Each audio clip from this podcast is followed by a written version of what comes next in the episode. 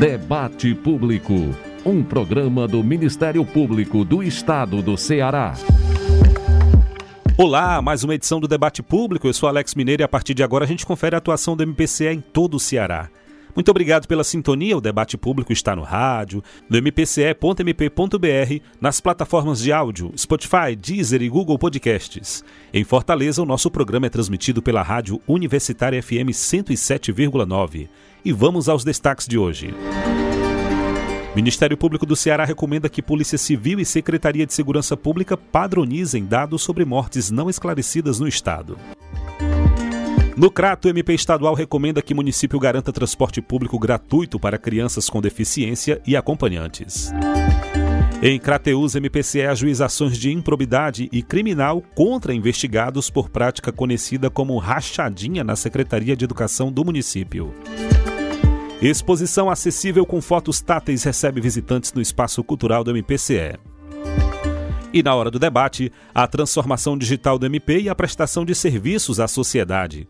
Já está aqui com a gente, presente no estúdio, o promotor de justiça e coordenador do programa de transformação digital do MPCE, Raleigh Filho permitir que o cidadão tenha ainda mais acesso aos serviços prestados pelo Ministério Público. Essa é a lógica da transformação digital. Também a secretária de Tecnologia da Informação da Procuradoria-Geral de Justiça, Evelise Braga. Que o cidadão se torne o mais satisfeito possível e que o Ministério Público consiga realmente executar a sua atuação de forma que o cidadão tenha comodidade. E ainda a participação da coordenadora da Assessoria de Planejamento do MPCE, Ticiana Sampaio. A gente quer que o técnico ministerial, promotor de justiça, possa se beneficiar da melhor forma, com a conectividade, e entregar um maior valor para a sociedade. Daqui a pouco, na hora do debate, a gente continua a conversa sobre a transformação digital do MP e a prestação de serviços à sociedade.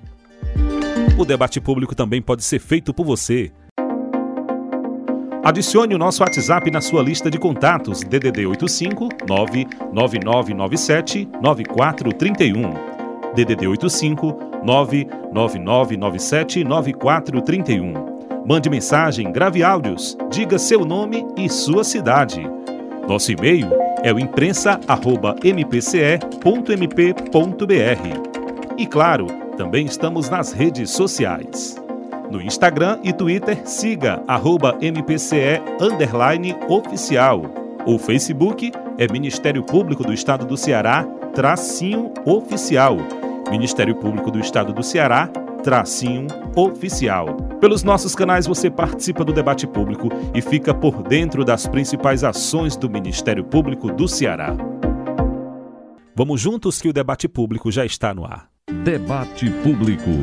O Ministério Público do Ceará recomenda que a Polícia Civil e a Secretaria de Segurança Pública padronizem dados sobre mortes não esclarecidas no Estado. Vamos acompanhar esse assunto com a repórter Rebeca Noleto.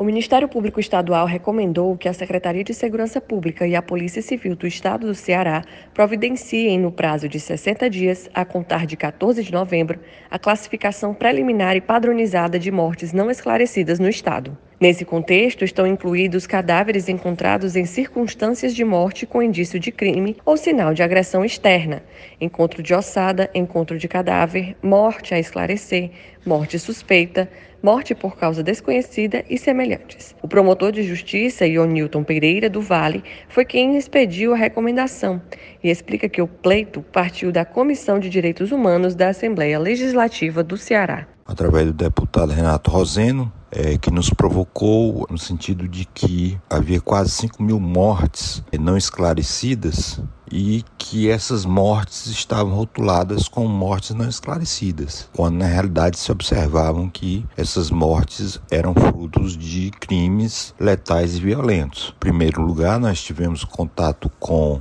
o perito geral, tivemos várias audiências públicas com o perito geral e com a Comissão de Direitos Humanos da Assembleia Legislativa sobre o assunto e ficou esclarecido que o caso seria da competência da própria Polícia Civil. Então, dessa forma, nós enviamos uma recomendação com caráter vinculativo para que essas mortes pudessem ser computadas como crimes letais e violentos e assim serem investigadas pela Polícia Civil, que é a Polícia Judiciária. Então, esse é o primeiro passo. É, caso a recomendação não seja acatada no tempo hábil, demos 60 dias para que eles pudessem acertar os seus protocolos em relação a esses dados estatísticos, é, nós entraremos com a ação civil pública com a obrigação de fazer em relação a esse tema. Para o Ministério Público, é necessário construir um protocolo que garanta maior integração entre os órgãos de segurança pública,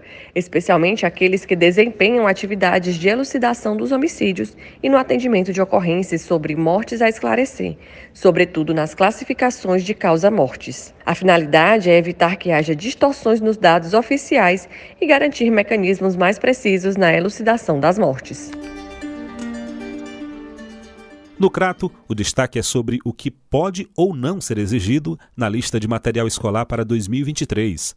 Vamos ouvir a repórter Beatriz Napoleão sobre a recomendação do MP estadual na cidade.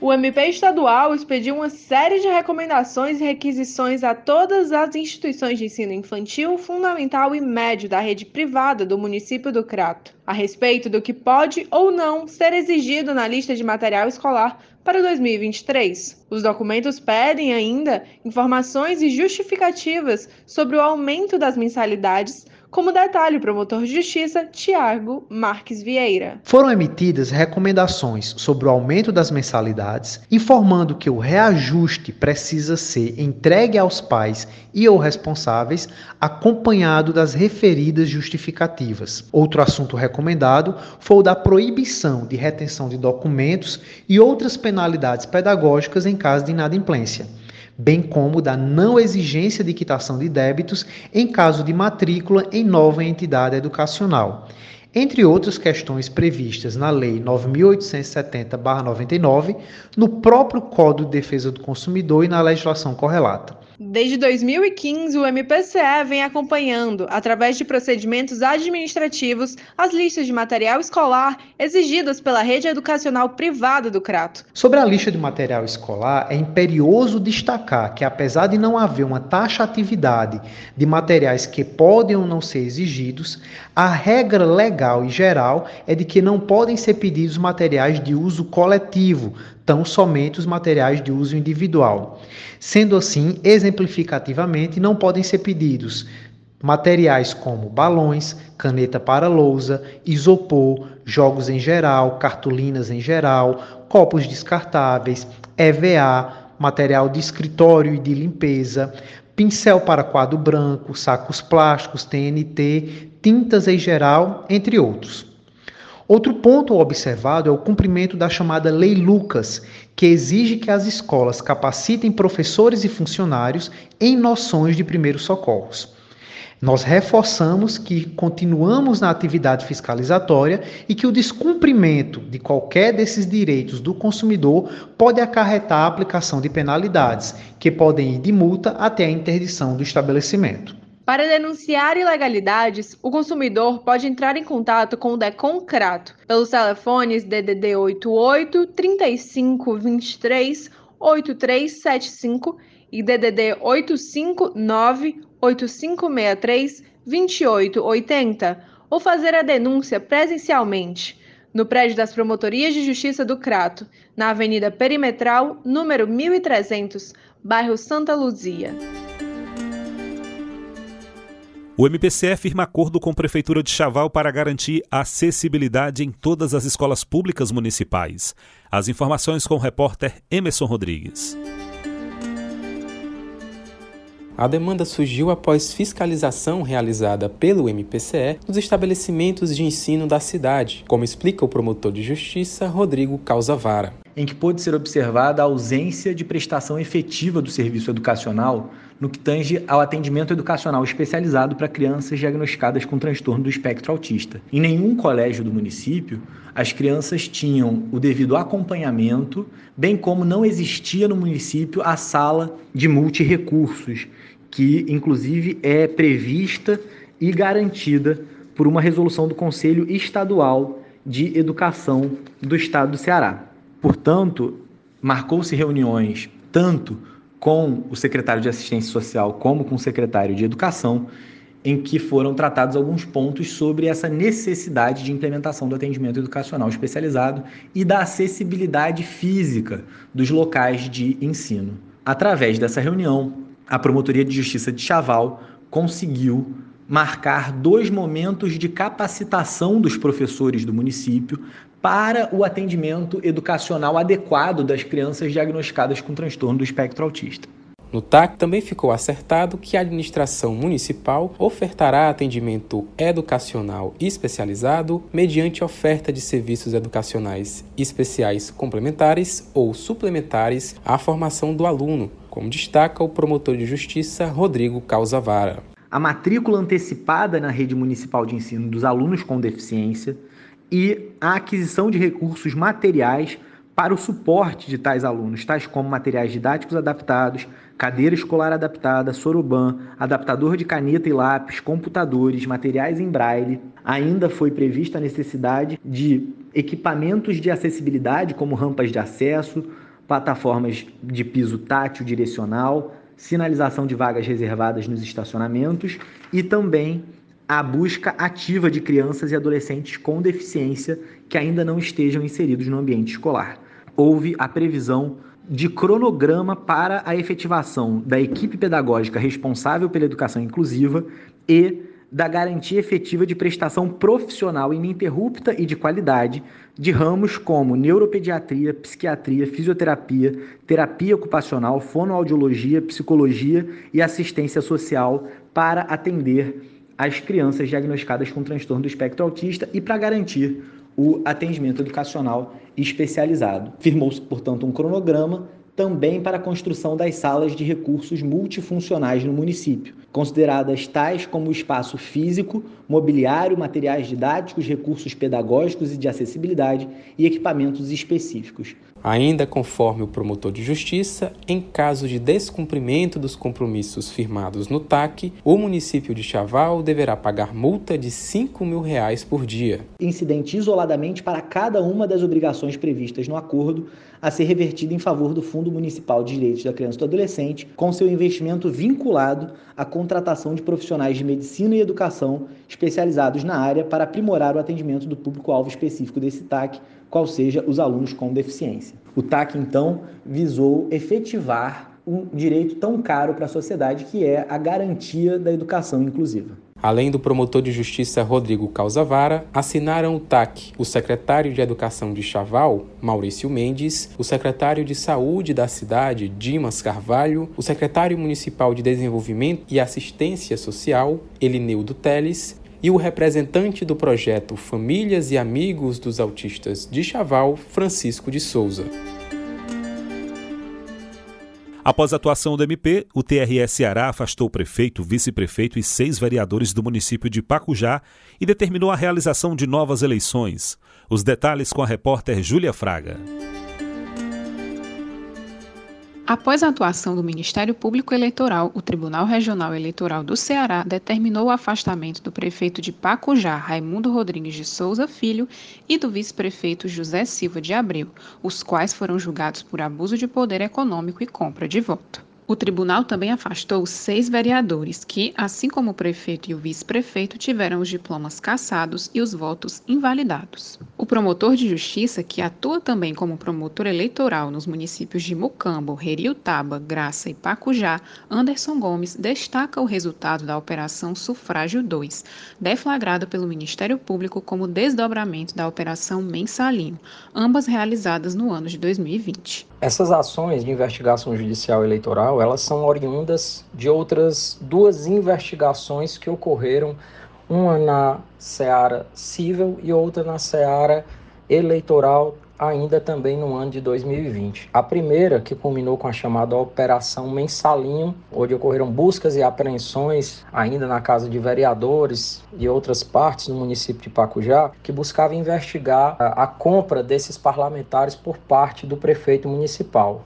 com os objetos apreendidos nessa operação mensalinho, após a análise das provas, era num período eleitoral, então foi identificado que estavam ocorrendo muitas compras de votos por parte daqueles vereadores que já eram vereadores, mas também eram candidatos nas eleições de 2020. Momento em que foi pedido na justiça uma utilização de prova emprestada daquela primeira investigação e foi instaurado um segundo procedimento, esse já na Justiça Eleitoral, que também culminou posteriormente com a chamada Operação Sufrágio 2. Esse nome, Sufrágio 2, é em decorrência de 2016, que a mesma promotoria também realizou nas eleições de 2016 a Operação Sufrágio 1, que visa combater a compra de votos. A Operação Sufrágio 2 se deu a uma semana das eleições de 2020 e também gerou buscas e apreensões na casa de vários candidatos a vereadores, candidatos, tanto de situação como de oposição. Então, de todas as provas extraídas é, da Operação Operação Sufrágio 2. As provas foram bem trabalhadas, foram retirados vídeos, áudios, prints de compras de votos, foram feitas oitivas na promotoria, dentre outros atos investigatórios, que culminaram com a impetração dessas ações ainda no final de 2020, pedindo a cassação do prefeito, vice, candidatos a vereadores, dentre outros candidatos da oposição. E havia nesses processos né, uma ampla, uma gama de provas que comprovavam a captação ilícita de sufrágio, compra de votos, o abuso do poder político, o abuso de poder econômico, dentre outras situações. É importante frisar que isso é uma vitória importantíssima do Ministério Público do Estado de Ceará atuando na função de Ministério Público Eleitoral, tendo em vista a quantidade de demandas existentes nessa área eleitoral, mas que não tem a mesma efetividade. Então, nesse processo muito bem instruído, nós conseguimos comprovar o abuso do poder econômico, o abuso do poder político, a compra disseminada de votos no município de Pacujá, que culminaram aí com as decisões em primeira instância e a decisão já também no segundo grau, determinando a cassação, o afastamento e inelegibilidade até dos candidatos da oposição. Os vereadores suplentes já assumiram e o TRE Ceará determinou a realização de eleições suplementares para a Prefeitura de Pacujá. O MP estadual ajuizou ações de improbidade administrativa e criminal contra um grupo suspeito de desviar mais de 225 mil reais dos cofres públicos da Prefeitura de Crateús através de fraude na Secretaria de Educação.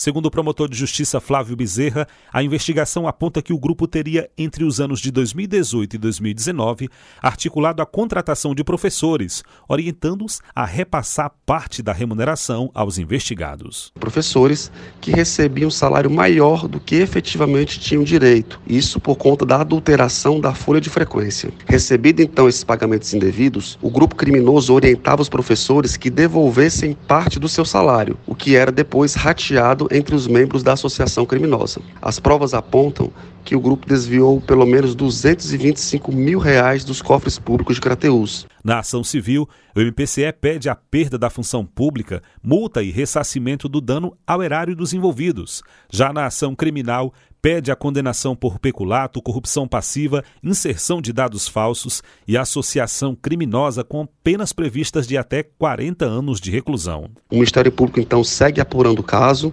e busca investigar se outras pessoas, dentre agentes públicos, particulares ou agentes políticos, participaram do esquema ou se beneficiaram dessa fraude contra os cofres públicos do município. O Ministério Público do Ceará recorreu da decisão que rejeitou a suspensão de contrato de fotografia no município de Madalena.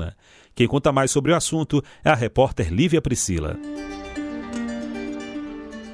O MP estadual ingressou com recurso no Tribunal de Justiça do Ceará para que seja atendido o pedido de suspensão de contrato de fotografia no município de Madalena. O MPCE requer que seja anulado o processo de dispensa de licitação de responsabilidade do gabinete da prefeita de Madalena, que tem como objetivo a contratação de serviços de confecção e fotos oficiais da própria prefeita, com valor de 14 mil reais. É o que explica o promotor de justiça Alain Moitinho.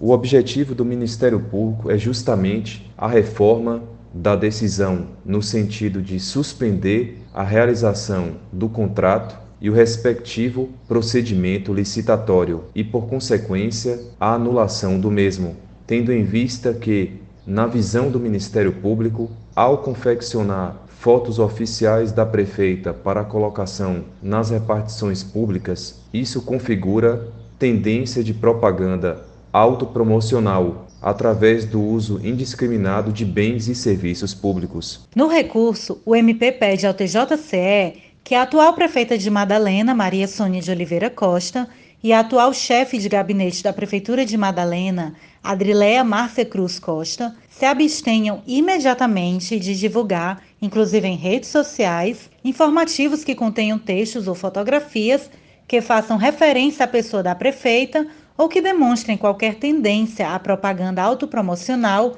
com o uso indiscriminado de bens e serviços públicos. No caso de desobediência, que seja fixada multa diária por descumprimento no valor de 10% do subsídio mensal da prefeita, além da apuração de eventuais crimes de desobediência e prevaricação. Em julho deste ano, o MP estadual já havia recomendado que o município não contratasse serviços de confecção de fotos oficiais da prefeita. A recomendação não foi acatada e o MPCE ingressou com ação civil pública pela prática de atos de improbidade administrativa violadores dos princípios da administração. O juízo de primeiro grau indeferiu o pedido do MPCE, o que motivou o recurso atual. De volta ao Crato, que o MPCE recomendou que o município garanta transporte público gratuito para crianças com deficiência e seus acompanhantes. Paulo André Sales detalha para gente essa informação. O MP estadual recomendou aos prestadores do Serviço Municipal de Transportes Públicos ao Conselho Municipal de Defesa dos Direitos da Pessoa com Deficiência e ao Departamento Municipal de Trânsito do Crato que realizem ações para garantir passe livre para crianças com deficiência e seus acompanhantes na rede municipal de transportes do município. O promotor de justiça, Davi Moraes da Costa, destaca que mesmo havendo lei municipal que prevê o direito ao uso gratuito do transporte público da cidade para crianças com deficiência e seus acompanhantes, os prestadores do serviço continuaram cobrando a passagem para este público. Essa recomendação e o procedimento no bojo do qual ela foi expedida surgiu a partir de demandas individuais de usuários que procuraram a promotoria de justiça relatando embaraços e dificuldades, restrições nesse acesso. Em razão disso, expediu essa recomendação, basicamente para que os prestadores de serviço eles observem o que está disposto na lei, para que o Conselho Municipal realize a fiscalização e acompanhamento e avaliação da política que foi estabelecida na lei, e ao Departamento Municipal de Trânsito para que fiscalize e aplique as sanções aos infratores que descumprirem a lei municipal. É, foi dada ciência também dela ao prefeito municipal, ao secretário de transporte e de educação do município do Crato. Segundo a legislação, o descumprimento da lei poderá ocasionar multa de 1 a 10 salários mínimos a serem destinados ao Fundo Municipal de Ações para Pessoas com Deficiência. O município tem um prazo de 20 dias a contar da data da recomendação, feita no dia 11 de novembro, para encaminhar à quarta Promotoria de Justiça de Crato as cópias das documentações que demonstram a adoção de providências para o cumprimento da lei. O MP estadual firmou acordo com o município de Ipueiras para fortalecer política de acolhimento de crianças e adolescentes. A repórter Marta Bruno tem mais detalhes. O Ministério Público do Estado firmou um TAC, termo de ajustamento de conduta, com o município de Ipueiras para aprimorar a estrutura de acolhimento infanto-juvenil na cidade. O acordo considera a necessidade de atender a determinações da Justiça da Infância e da Juventude e do Conselho Tutelar. A finalidade é proteger crianças e adolescentes que tenham de ser afastados do contato com a família natural ou que não possam ser imediatamente reintegrados a essa convivência familiar. O promotor de justiça Anderson Nogueira destaca as razões que motivaram a efetivação do TAC. Nós tomamos conhecimento de que Ipueiras tem expressiva demanda de crianças e adolescentes em situação de vulnerabilidade de direitos afetos à sua condição. Segundo levantamento de informações preliminares, o município não contaria com uma política de acolhimento familiar efetiva, nem com unidade de acolhimento institucional. Isso dificulta muito o adequado solucionamento de muitos casos relacionados à matéria trazidos à apreciação, tanto do Ministério Público quanto do Poder Judiciário.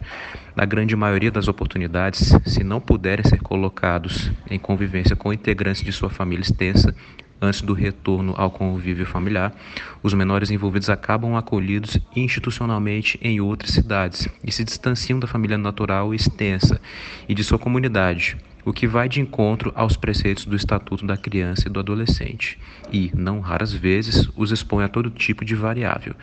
Diante desse contexto, inspirado em iniciativa tomada pelo Dr. Rodrigo Calzavara, da comarca de Chaval, nós instauramos notícia de fato com vistas a verificar a existência de política de acolhimento familiar no município e a tomar medidas cabíveis. A ideia é que, a partir do TAC, seja reformada ou criada uma nova sede para o Conselho Tutelar de Ipueiras e que seja implementado no município o serviço de família acolhedora, como detalha o promotor de justiça Anderson Nogueira.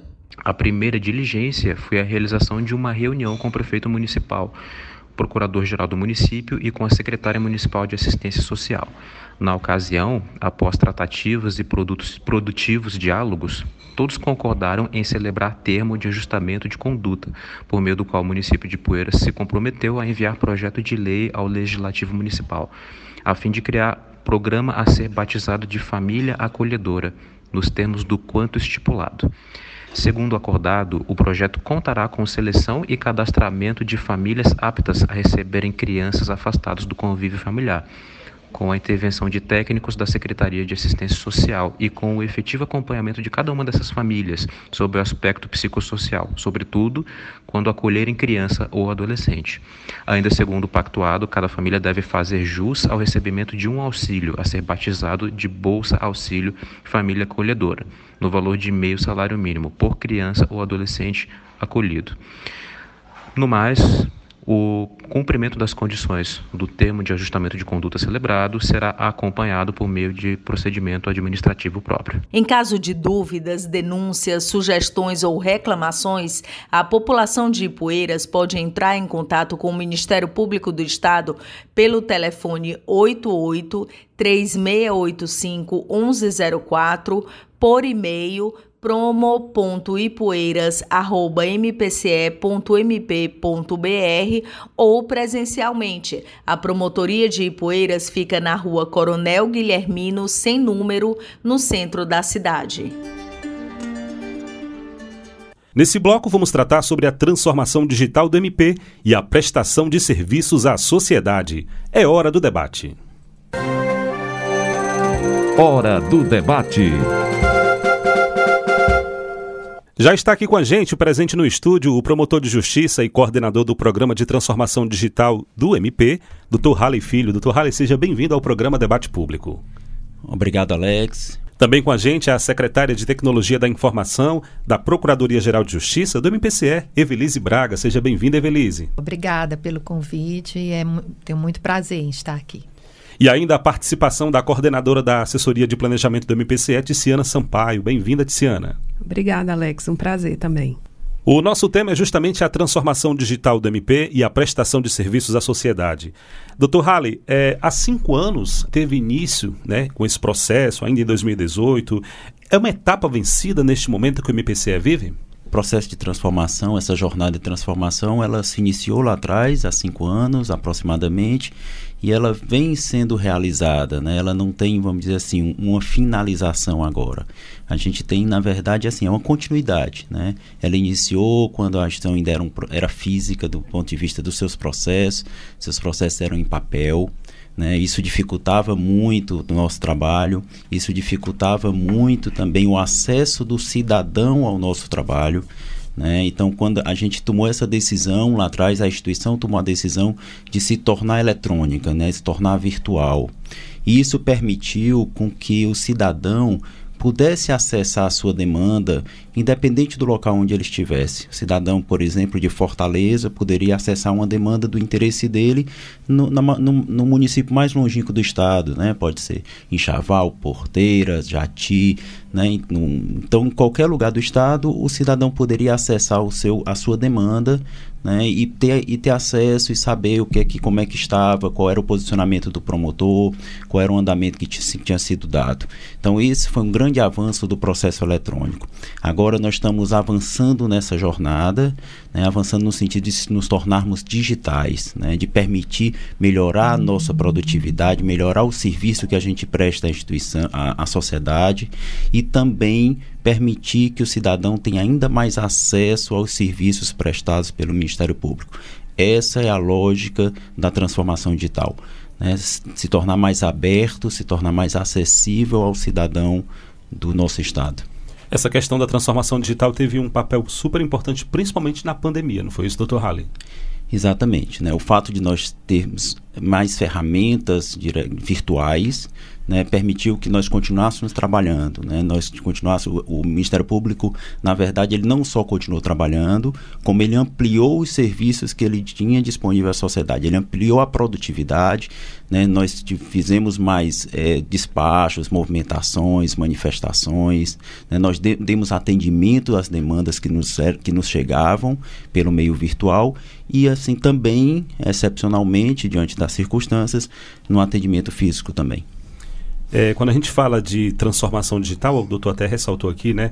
Quem ganha muito, de fato, é a própria sociedade, não é isso, doutor Halley? É, porque ela tem um acesso maior aos serviços do Ministério Público, né? O, o Ministério Público também pode trabalhar melhor, né, prestar um serviço melhor, ampliar sua produtividade. A transformação digital propicia melhores ferramentas ao trabalho do Ministério Público, seja no combate à corrupção, seja na proteção do, dos direitos da pessoa com deficiência, do idoso, do cidadão mais humilde do nosso Estado. Quem está aqui também com a gente é a Tiziana Sampaio, né, coordenadora da Assessoria de Planejamento do MPCE. É, Tiziana, e como é que acontecem as relações interinstitucionais né, nessa questão do âmbito da transformação digital? O MPCE vem nessa transformação, mas precisa se relacionar com outros órgãos, não é isso? Exatamente, Alex. É, são muitos os relacionamentos, né? A transformação digital ela exige é, mudanças no ambiente interno da instituição, na cultura institucional. Então, a gente tem uma instituição que ela formalmente ela tem uma hierarquia é, muito regrada e aí a gente começa a, a transcender essas barreiras da, da hierarquia no ambiente interno e trabalhar em rede, né? A se colegiar muito mais para a tomada de decisões e isso também ultrapassa as barreiras da instituição no que diz respeito aos rela relacionamentos interinstitucionais. Né? Então, por exemplo, para que a transformação digital ocorra, eh, nós precisamos nos relacionar com universidades, com outros órgãos, manter acordos de cooperação técnica, né? aconselhamentos técnicos, promover reuniões, integrar dados, que é uma, uma, uma parte muito importante nessa evolução da transformação digital, que é essa cultura de dados. Né? A gente começa a trabalhar com painéis de BI, com integração de bases de dados da polícia, é, de outros ministérios públicos, de outros sistemas de, de controle. Então, para que isso de fato ocorra e surja todo esse resultado que vai beneficiar a sociedade, seja através das investigações, das manifestações, dos acordos, né, é, da política pública, é necessário que esses acordos interinstitucionais sejam mantidos. É importante que esse processo de transformação digital, Tiana, ele não é só material, mas também humano, não é isso? Exatamente. Sem, sem essas tratativas, né? sem essa conversa entre as instituições e quem está por trás são pessoas, né? são, é a alta administração da, das instituições, é, isso de fato não seria possível. E outra coisa que a gente relata, que, que eu julgo que é muito importante nesse processo, é de como a cultura muda, e a cultura tem tudo a ver com as pessoas. As pessoas, por exemplo, como o Dr. Halley falou há pouco, na pandemia, elas tiveram que se acostumar a utilizar outros meios de trabalho para o trabalho virtual funcionar no teletrabalho. Né? E isso foi possível porque as pessoas estavam abertas a tentar coisas novas, a, elas estavam abertas a mudanças. E cada vez mais a gente vê isso na nossa instituição. Né?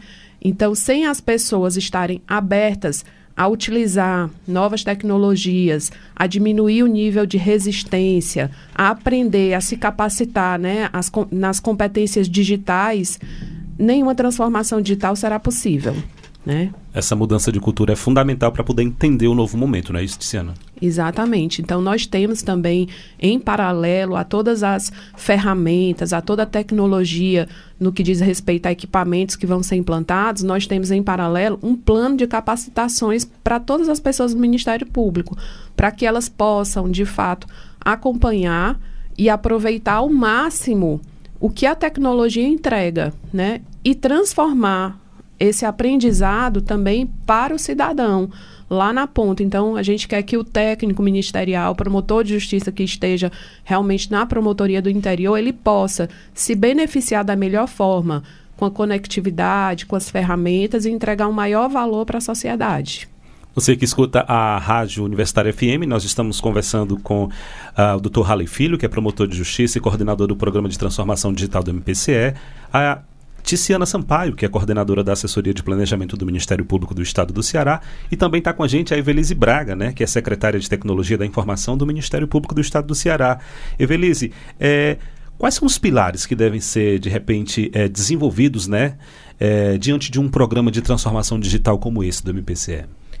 É, os, o, os, programas de transformação digital nos governos, né, como a gente chama governos digitais, eles são fundamentados né, em dados, são fundamentados em cultura organizacional, pessoas, tecnologias, processos e precisam ter fundamentalmente a governança, né, para que os resultados sejam atingidos, monitorados, né?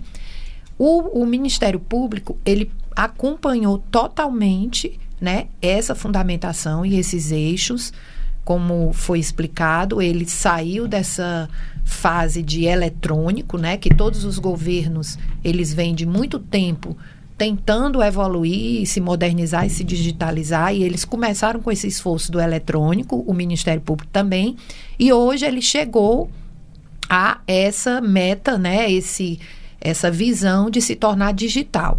Então, quando ele teve essa visão de se tornar digital, ele organizou esse programa com ações e projetos fundamentados nesses pilares. Para que esses pilares, esses projetos possam ser realizados, também foi é, estabelecido, o Ministério Público foi integrado a uma operação de crédito que foi realizada pelo Poder Executivo, que é o programa Ceará Mais Digital, onde virão recursos é, para o Ministério Público para que ele possa executar essas ações.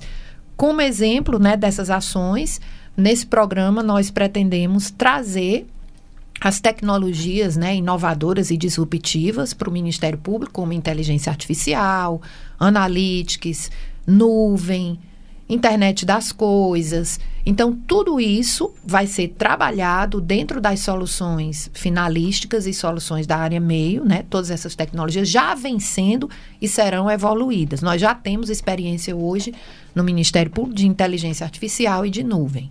Além disso, nós também vamos tratar os dados, né? Trazendo toda a questão da governança de dados, da proteção e privacidade, da adequação à Lei Geral de Proteção de Dados Pessoais. É, como foi falado, a interoperabilidade de dados ela é algo que não pode ser excluída desse processo e o Ministério Público também vai executar projetos nesse sentido.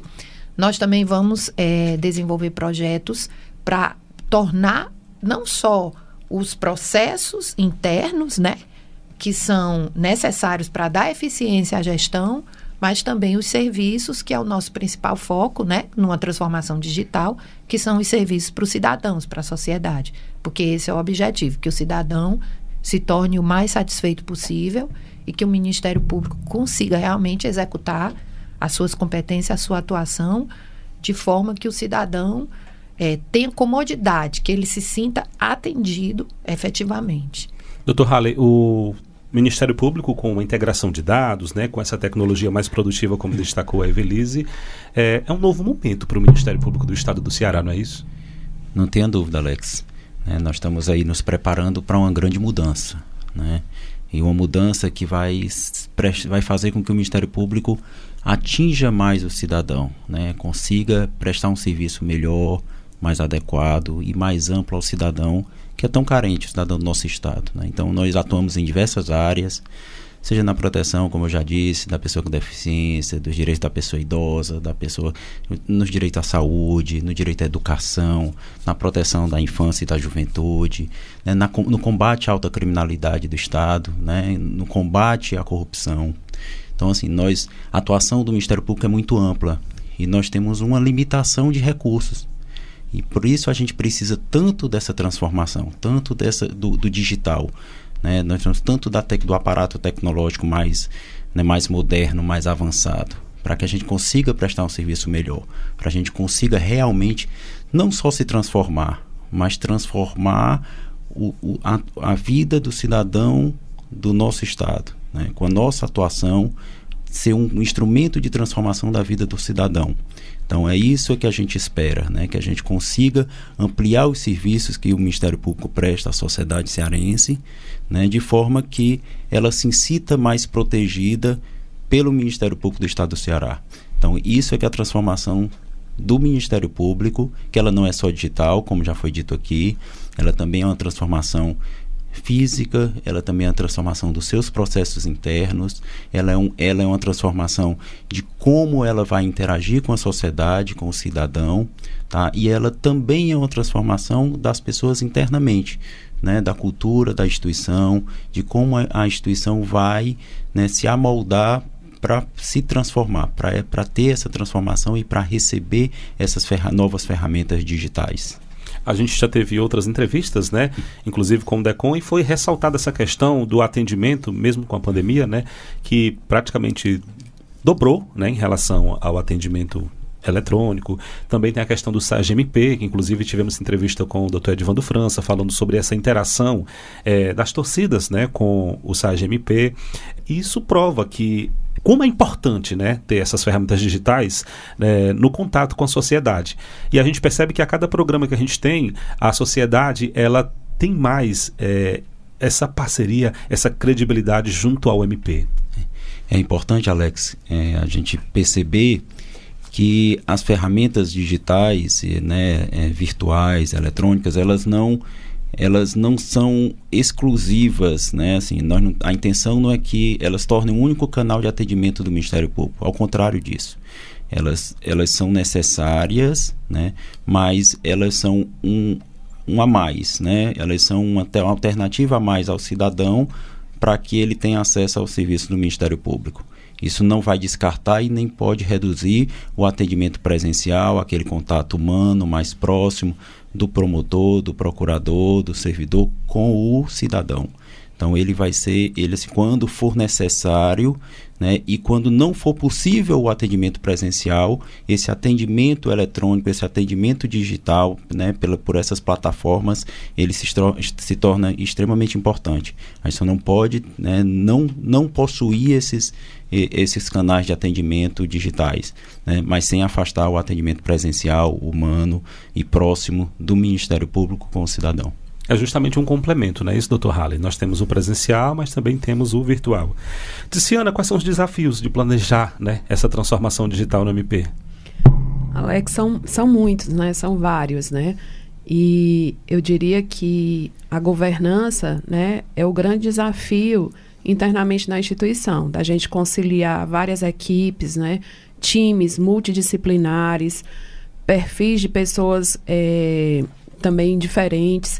Então, os desafios vão desde desafios técnicos a desafios culturais, a desafios negociais, né? Também de você decidir, inclusive, que tecnologia utilizar, que isso é outro ponto muito importante, porque é, as tecnologias elas são várias, né? Então, se você vai trabalhar com dados, se você vai trabalhar com determinado tipo de equipamento, a Evelise está aqui, pode confirmar, são muitas as ofertas. Então, inclusive, decidir qual a melhor estratégia adotar, só isso já é um grande desafio. E nós, no planejamento, né, temos é, buscado é, ter métodos seguros, métodos personalizados que funcionem para a nossa instituição. Porque é, não adianta a gente tentar motivar as pessoas num projeto, tentar engajá-las nesse projeto se elas não acreditarem, tá? Evelise, e eu te pergunto, né? Você falava sobre essa questão da unificação de canais, isso é super importante nessa, nesse processo de transformação digital, né? Sim, o, como foi dito, o cidadão ele tem que ser garantido de um atendimento presencial, mas de, nesse atendimento presencial ele vai ter um formato né, digital, eficiente. Só que ele vai ter também todos os canais possíveis, né, que estão disponíveis hoje, de uma forma padronizada, ou seja, se ele der uma ligação, se ele se for a um local presencial, se ele entrar num site, se ele tiver um aplicativo, ele tem que ser atendido da mesma forma, com os mesmos resultados e com a mesma eficiência. Isso se chama unificar canais. É, uma coisa que é importante é, ressaltar é que o Ministério Público ele também vai trabalhar a infraestrutura de todas as localidades, ou seja, ele vai ter um MP mais conectado para que todas as soluções e ferramentas que forem usadas, elas efetivamente sejam deem resultados. Então, isso também vai ser trabalhado, unificação de canal, conectividade e infraestrutura e o mais importante, mais importante não, uma coisa que nós não podemos esquecer que é a segurança, né? O MP também vai trabalhar a segurança da informação e a segurança cibernética, para que ele possa garantir, como já foi falado, proteção, privacidade, integridade, né? A gente está num mundo que nós estamos sofrendo tentativas de ataques, né, fraudes, e o Ministério Público está atento a isso também nesse processo de transformação digital. Doutor Halla, enquanto promotor de justiça, esse momento ele é super importante porque beneficia, como o doutor já disse, tanto a sociedade, mas também os promotores, né? Os membros que atuam em diversas cidades aqui no estado do Ceará. É, exatamente, porque os membros, os promotores, eles vão ter procurador de justiça, eles vão ter mais ferramentas disponíveis ao seu trabalho, né? Ferramentas de inteligência artificial, né, de cruzamento de dados.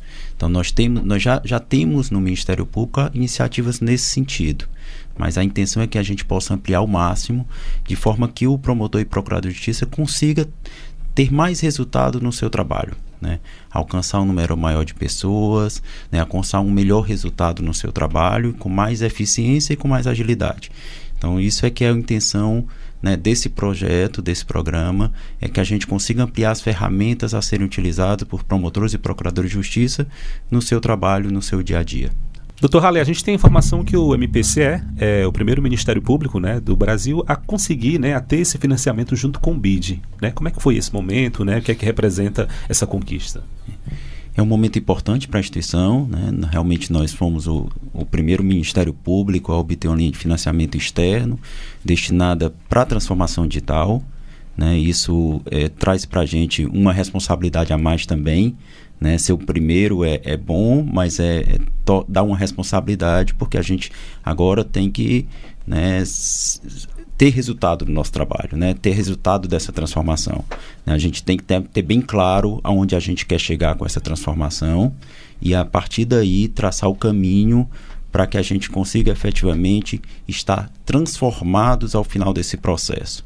Né? Nós vamos saber onde a gente quer chegar, saber o caminho que a gente vai trilhar para chegar nesse resultado e a partir daí, né, vamos dizer, curtir esse momento de transformação e chegar e, no, e ao final disso dizer, né, olhar para trás e dizer, olha, o Ministério Público realmente é outro, né? Hoje o Ministério Público é mais digital, é mais acessível, né? Tá mais próximo do cidadão, tá mais, é mais eficiente. Então, isso é que a gente almeja e busca, né, olhar, quando olhar para trás ao final desses cinco anos, né, depois desse projeto de transformar, dessa jornada de transformação digital.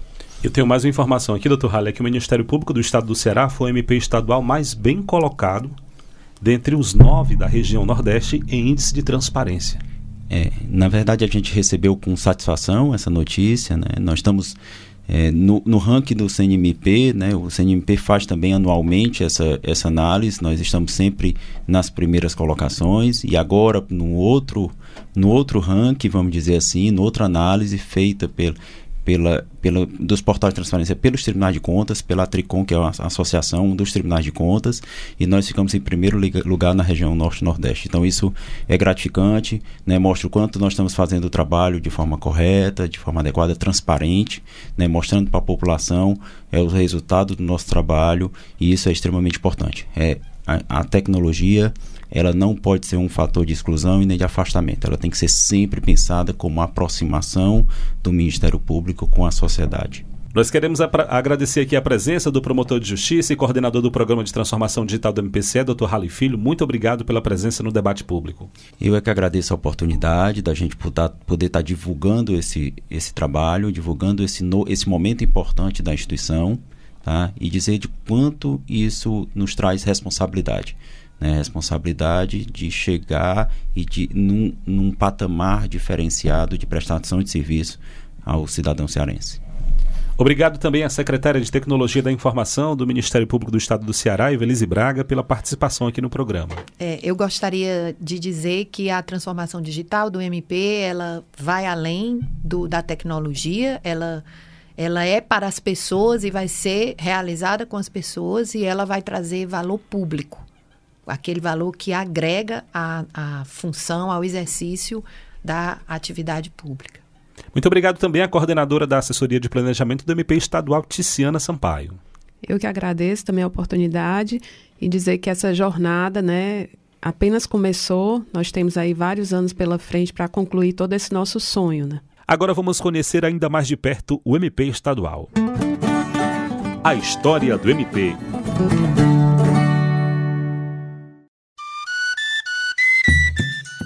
Olá, tudo bem? Sou Lucas Pinheiro, historiador, e toda semana vamos nos encontrar por aqui para falar sobre os fatos que marcaram a história do Ministério Público do Estado do Ceará.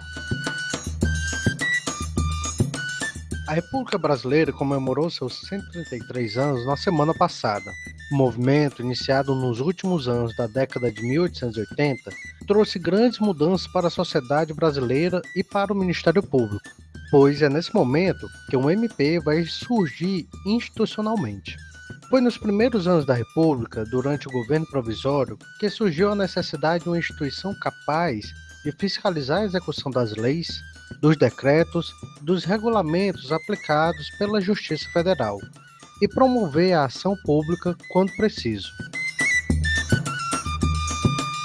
Campos Salles, naquele momento ministro da Justiça, no processo de reforma do Judiciário, reforçou a relevância do Ministério Público independente, forte e necessário para o regime republicano. No dia 11 de outubro de 1890, ele assinou o decreto de número 848, que, entre outros avanços, estabeleceu a organização inicial do Ministério Público. Nos 133 anos da República Brasileira, podemos perceber a atuação e a importância do MP como instituição fundamental na defesa dos direitos coletivos e da democracia. E aí, gostou dessa história?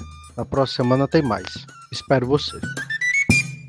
Obrigado ao historiador Lucas Pinheiro por mais uma participação aqui no programa. E lembre-se, a atuação do Ministério Público do Estado do Ceará você acompanha através do mpce.mp.br e nas nossas redes sociais. O debate público também pode ser feito por você. Adicione o nosso WhatsApp na sua lista de contatos DDD 85 99997 9431. DDD 85 99997 9431. Mande mensagem, grave áudios, diga seu nome e sua cidade. Nosso e-mail é o imprensa@mpce.mp.br. E claro, também estamos nas redes sociais. No Instagram e Twitter, siga MPCE oficial. O Facebook é Ministério Público do Estado do Ceará, tracinho oficial. Ministério Público do Estado do Ceará, tracinho oficial. Pelos nossos canais você participa do debate público e fica por dentro das principais ações do Ministério Público do Ceará. Obrigado pela companhia e até o nosso próximo encontro. Debate Público, um programa do Ministério Público do Estado do Ceará, em parceria com a Rádio Universitária FM, Fundação Cearense de Pesquisa e Cultura e Universidade Federal do Ceará.